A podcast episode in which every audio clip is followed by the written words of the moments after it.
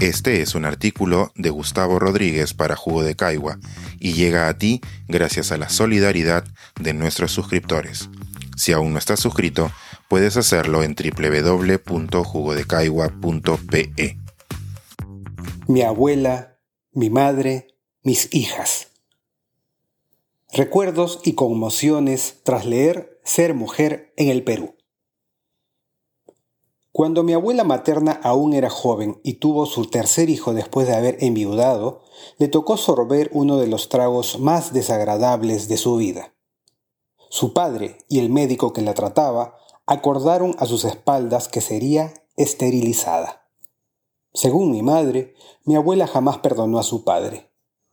Cumplió sus labores de hija, como era de esperar, pero la herida de esa mutilación en su organismo y en su facultad de decidir sobre su vida jamás se cerró. Mi madre también me contó que cuando era niña y sufría de continuos dolores de cabeza, mi abuela la llevó a un médico. El especialista recomendó que mi madre abandonara la escuela para no empeorar las cefaleas. Y para reforzar su consejo, le hizo notar a mi abuela lo bonita que era su hija y lo fácil que le sería encontrar esposo. Lamentablemente, mi abuela le hizo caso y mi madre fue otro leño en esa caldera de hombres cultivados que se arrogan el poder de decidir sobre las mujeres.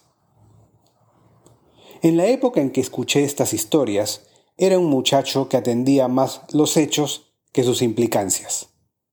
Es decir, era consciente de la injusticia particular que unos hombres identificables habían ejercido contra dos mujeres que amaba, pero faltaba mucho para que empezara a entender que esas disposiciones eran parte de una milenaria red, entrecruzada a todo nivel por creencias, prejuicios, leyes y conductas normalizadas que forman lo que hoy conocemos como sistema patriarcal. Faltaba un tiempo, en suma, para que los fenómenos de inequidad de género que ya se estudiaban en la academia se deslizaran hacia la discusión cotidiana.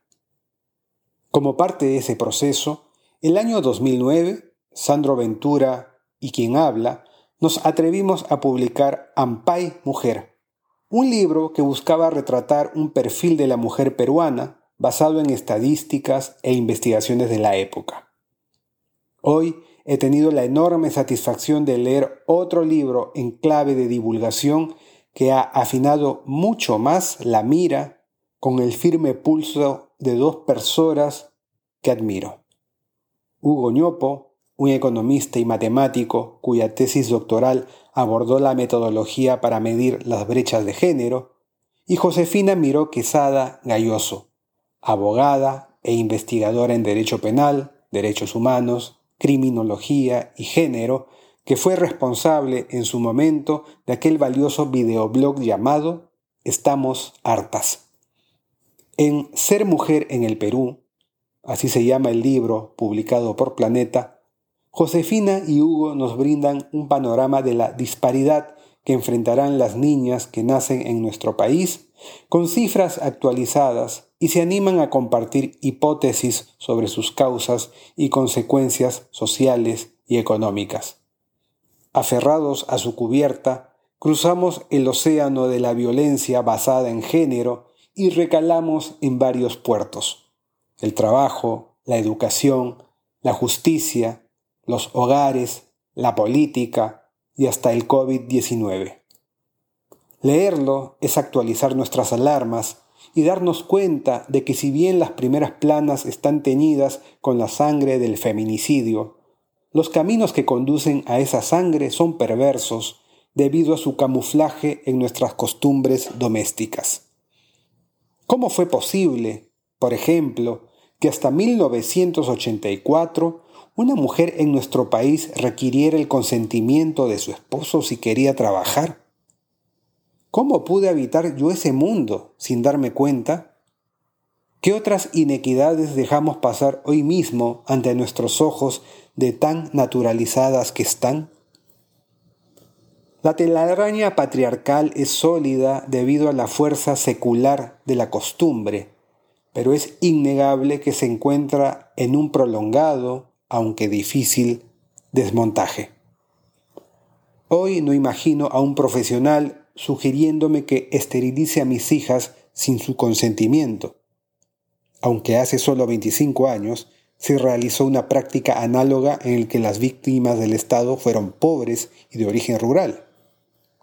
Pero aún siendo mis hijas ciudadanas integradas al primer mundo, ellas enfrentan el riesgo de ser violentadas, atacadas si es que alzan la voz, y de tener que trabajar muchas más horas que sus pares varones si es que quieren ganar lo mismo.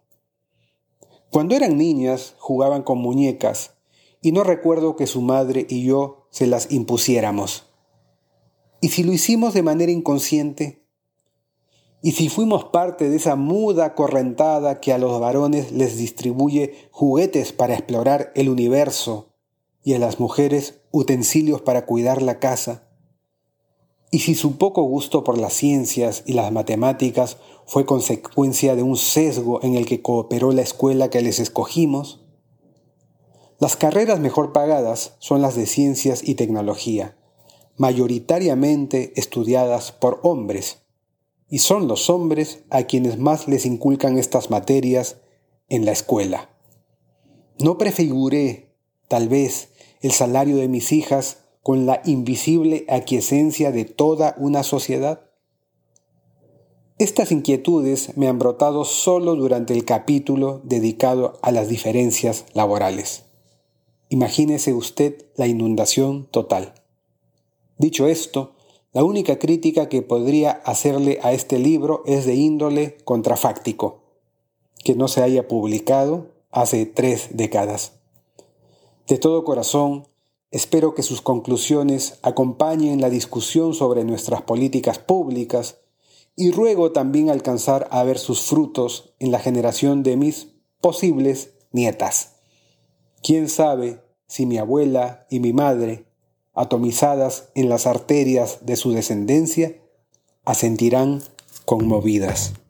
Este es un artículo de Gustavo Rodríguez para Jugo de Caigua y llega a ti gracias a la solidaridad de nuestros suscriptores.